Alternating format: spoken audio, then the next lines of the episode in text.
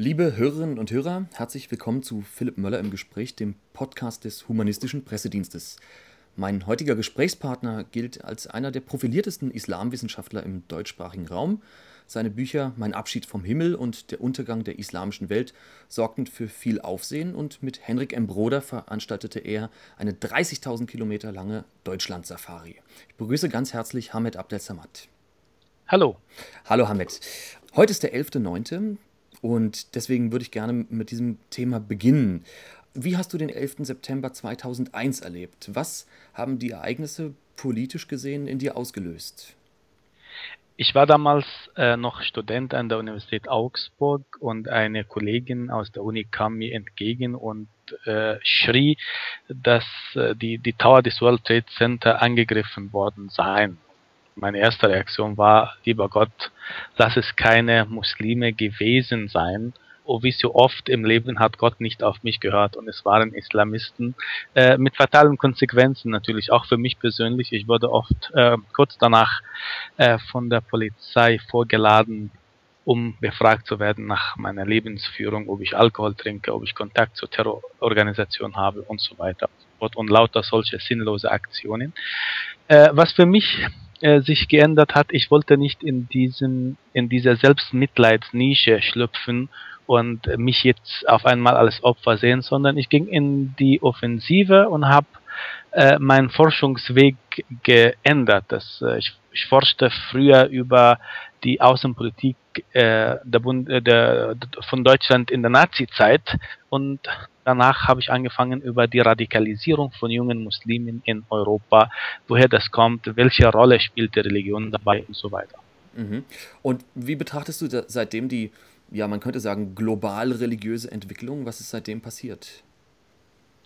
Also ich glaube, dass die Religiosität in dieser Welt abnimmt. Gleichzeitig beobachten wir die Zunahme von religiösen Symbolen und von religiösen Emotionen und von religiöser Präsenz Präsenz im öffentlichen Raum. Äh, wir erleben eine Islamisierung, Re-Islamisierung in weiten Teilen der Welt, aber auch eine Re-Christianisierung, Re-Sakralisierung. Alles optisch, alles nur auf der Ebene der Macht und nicht auf der Ebene der Spiritualität. Was würdest du sagen, war 9-11 ein religiös motiviertes Attentat? Kann man das direkt so sagen? wenn wir von der Motivation sprechen, spielt die Religion natürlich auch eine Rolle.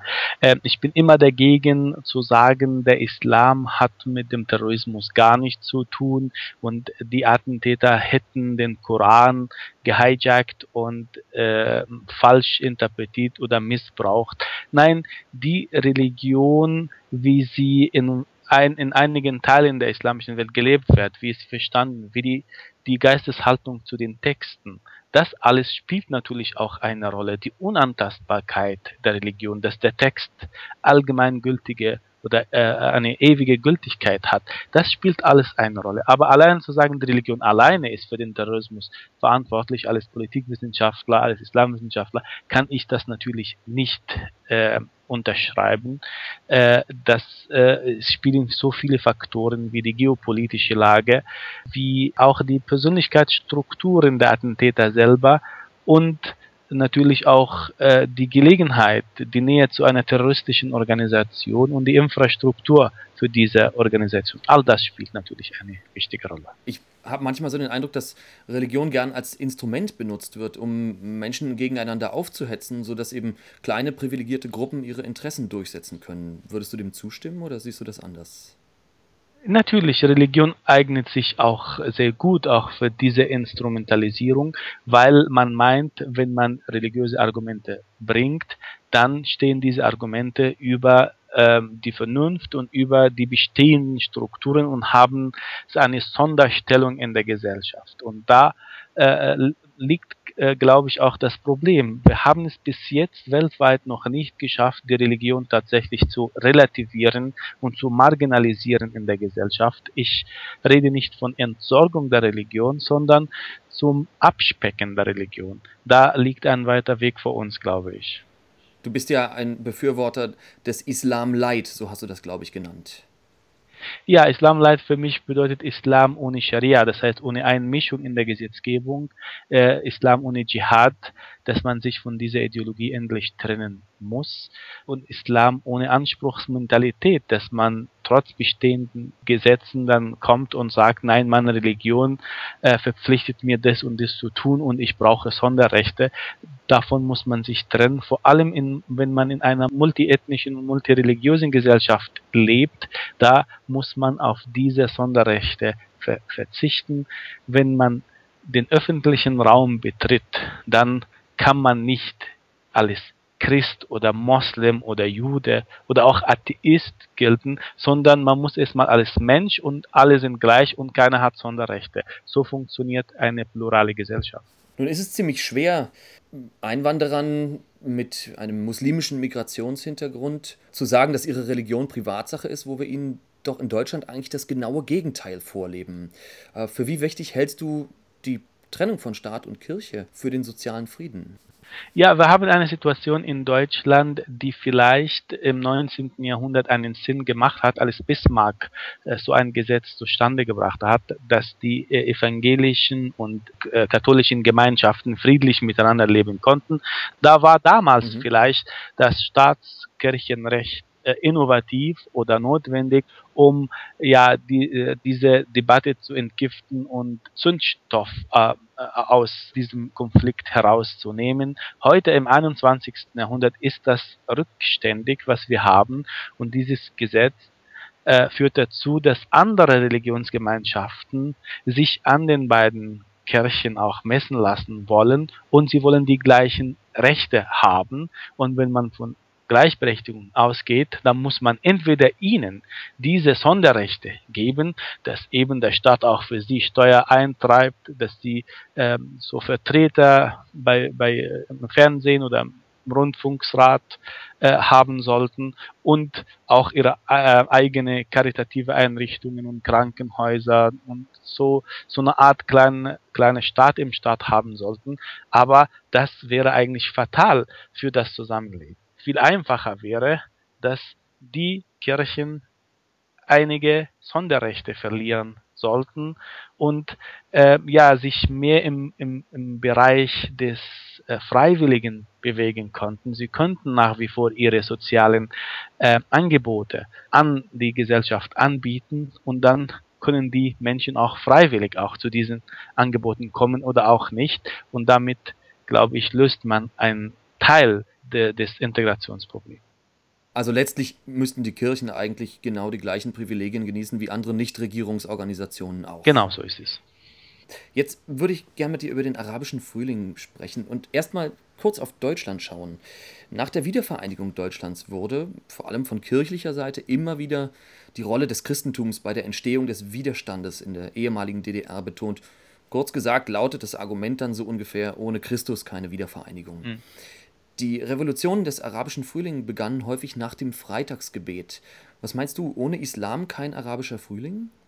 Ich würde sagen, im Gegenteil, trotz Islam ein arabischer Frühling, weil der Islam ist ja von, äh, keine revolutionäre äh, Religion und äh, vor allem der sunnitische Islam verbietet den Muslimen gegen den Herrscher vorzugehen, weil viel schlimmer als eine Revolution oder eine Befreiung ist äh, äh, so, so ein Bürgerkrieg. Äh, viel schlimmer als die Unterdrückung ist ein Bürgerkrieg. Und davor ähm, hatten die muslimischen Theologen immer Angst, dass es zu einer Spaltung innerhalb der Umma, innerhalb der Gemeinschaft kommt. Und deshalb gilt Revolution eigentlich als verpönt. Und die religiösen äh, Autoritäten in Ägypten, Saudi-Arabien, in Tunesien, in Marokko und in Jordanien äh, und in Jemen, alle haben gegen diese äh, Revolution gestimmt. Sie haben ihren äh, Anhängern aufgefordert, nicht auf der Straße zu gehen, aus Angst vor Plünderungen und Unruhen und so weiter. Und trotzdem sind Millionen auf der Straße gegangen.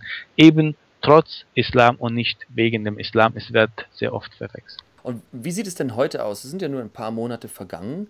Wie steht es heute 11. September 2011 um den arabischen Frühling. Welche Chance hat der Geist der Freiheit, der Demokratie und der Menschenrechte heute in den arabischen Ländern? Wir erleben sowas wie einen inneren Kulturkampf zwischen den religiösen, fundamentalistischen Kräften und den fortschrittlichen Kräften, zwischen äh, dem Militärrat und der Demokratiebewegung. Und dieser Kulturkampf wird eine Weile dauern und der Ausgang dieses Kampfes wird entscheiden, ob Länder wie Ägypten, Tunesien und Syrien und Libyen sich Richtung Demokratien entwickeln oder ähm, ja in äh, ver politischer Verwahrlosung verfallen und wo Fundamentalismus, aber auch alte Stammesstrukturen sich wieder befestigen, ist es wirklich äh, nicht abzusehen, welche Seite gewinnen wird. Ich hoffe, dass äh, die vielen Millionen jungen Menschen, äh, die anders leben wollen, die endlich mal frei sein wollen, am Ende doch eine stärkere politische Stimme finden könnten. Äh, sie sind da, aber sie haben im Moment wenige politische Strukturen, äh, wo sie integriert werden könnten, wo sie äh, ihre Anforderungen an der Gesellschaft auch deutlich machen können. Aber es wird eine Weile dauern, bis es soweit ist. Okay. Und wo, wo siehst du die Rolle oder wie siehst du die Rolle Deutschlands im Bezug auf die Entwicklung dieser Prozesse da unten? Was kann Deutschland dazu beitragen, dass sich eben Freiheit, Demokratie und Menschenrechte dort etablieren können? Also im Moment ist Deutschland und Europa insgesamt natürlich mit sich selbst beschäftigt. Mit, den, äh, mit, der, mit der Rettung des Euros, Abschirmung mhm. äh, der äh, südlichen Staaten.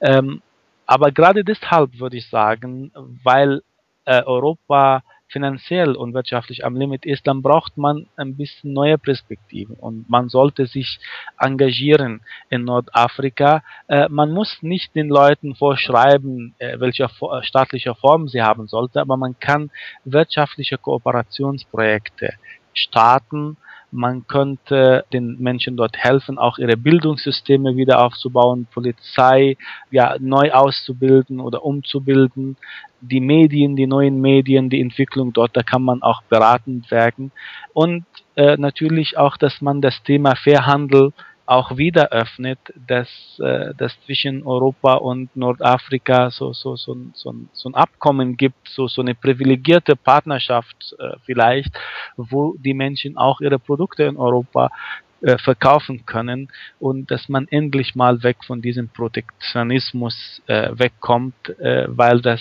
langfristig beider Seiten eigentlich schadet. Ich würde gerne nochmal über die Integrationsdebatte in Deutschland mit dir sprechen. Ähm, manchmal habe ich das Gefühl, dass die Diskussionen um Integrationspolitik in Deutschland entweder geprägt sind durch eine Verharmlosung tatsächlich existierender Probleme auf der einen Seite und teilweise einem offenen Nationalismus auf der anderen Seite. Wie kann man denn die Probleme, die im Zusammenhang mit Migration bestehen, konstruktiv angehen? Gerade seit dem 11. September erleben wir eine Islamisierung der Integrationsdebatte. Alles wäre der Islam der wichtigste Faktor dieser Debatte. Das heißt, wir versuchen alles islamisch zu interpretieren. Wir wollen, wenn, wenn wir Lösungen wollen, dann reden wir mit islamischen Verbänden und so weiter und vernachlässigen die wichtigsten Faktoren der Integration, nämlich Bildung, Teilnahme am Arbeitsmarkt und auch am kulturellen Geschehen im Lande. Das hat mit dem Islam wenig zu tun. Wir erleben natürlich auch viel Emotionalität in dieser Debatte, dass äh, viele Muslime leider sehr oft beleidigt werden, wenn man sie kritisiert, aber auch, dass auf der anderen Seite diese Renationalisierungsprozesse des Sarazin-Volkes sozusagen führt dazu, dass man, äh, dass die, dass die äh, Stimmung äh, sich immer vergiftet und dass kaum sachlicher Diskurs, emotionaler Diskurs möglich ist. Und das schadet natürlich dieser Debatte sehr. Mhm. Ich habe kurz nach dem Massaker in Norwegen in der Berliner Zeitung folgenden Abschnitt von Christian Bomarius gelesen. Ich lese ihn mal kurz vor. Mhm. Er schreibt, es wäre falsch, denn es wäre demagogisch, Henrik M. Broder und andere deutsche Islamophoben zu geistigen Brandstiftern zu erklären und für die Verbrechen Breiviks in Mithaftung zu nehmen, aber richtig ist eben auch, dass Schriften, wie sie Broder verbreitet, das Entrebillet für den aggressiven Anti-Islamismus bilden, der nicht nur in Deutschland, sondern in fast allen europäischen Gesellschaften immer stärkere Verbreitung findet. Was meinst du, sollte die scharfe Kritik am Islam zurückgepfiffen werden?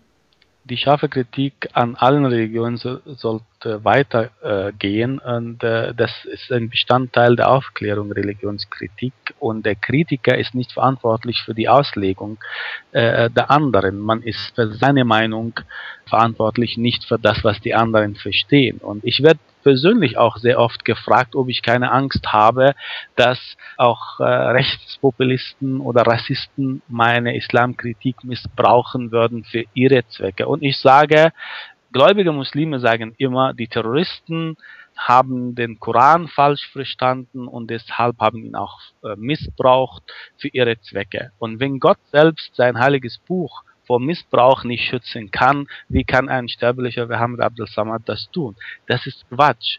Man ist nicht verantwortlich für die Auslegung der anderen. Wir haben vorgestern gemeinsam auf einem Podium gesessen, und zwar in Worms. Und dort äh, haben wir eine Frage diskutiert, nämlich wie viel Religion braucht die Kultur? Wir werden jetzt kaum die gesamte Diskussion hier nachzeichnen können. Es wird wohl auch eine Videoaufzeichnung geben, die wir im HPD natürlich auch verlinken. Aber ich würde einen Aspekt gerne gegen Ende des Gesprächs noch einmal aufgreifen. Eine meiner Aussagen auf dem Podium lautete ja, dass die institutionalisierte Form des monotheistischen Glaubens eine kulturhemmende, teilweise auch zerstörende Wirkung hat. Herr Dr. Ölschläger von der Evangelischen Kirche Deutschland war nahezu entrüstet davon. Wie siehst du diese These? Also ich sehe, dass die Religion insgesamt ambivalent ist. In der Religion steckt äh, kulturhemmende Elemente und kulturfördernde Elemente.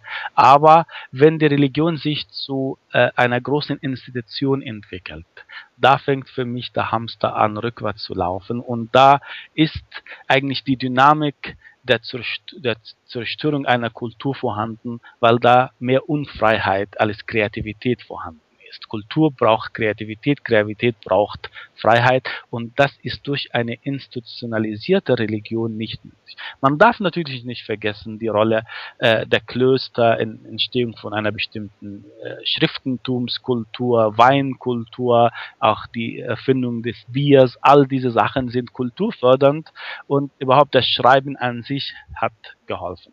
Aber das sind nur die Anfänge einer Kultur. Eine Kultur braucht ja äh, Philosophie, braucht äh, Auseinandersetzung mit der Religion, mit allen Schriften, die es gibt, braucht Wissenschaft, Technologie. Und die Religion, gerade auch die christliche Religion, war nicht gerade fördernd, wenn es um Wissenschaft geht. Die Geschichte kennen wir alle.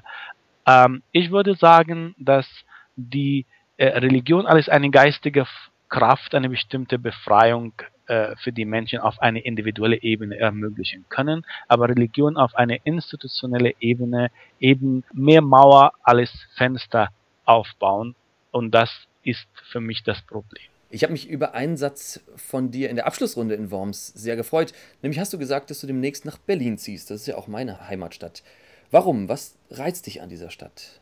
Also mir gefallen natürlich in Berlin die Brüche und Umbrüche, die ja ähnlich sind wie meine eigene Biografie, wie diese Stadt sich wieder geheilt hat nach der äh, nach der nach der Mauer und nach nach all diesen Kriegen und Zerstörungen.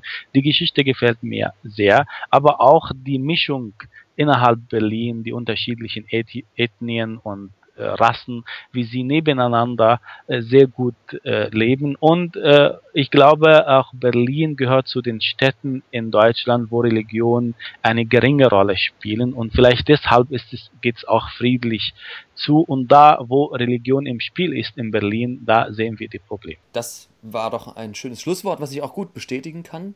Ich danke dir ganz herzlich, Hamid, für dieses Gespräch und äh, verabschiede mich von Ihnen, liebe Hörerinnen und Hörer des Podcast des Humanistischen Pressedienstes. Vielen Dank, auf Wiederhören. Tschüss.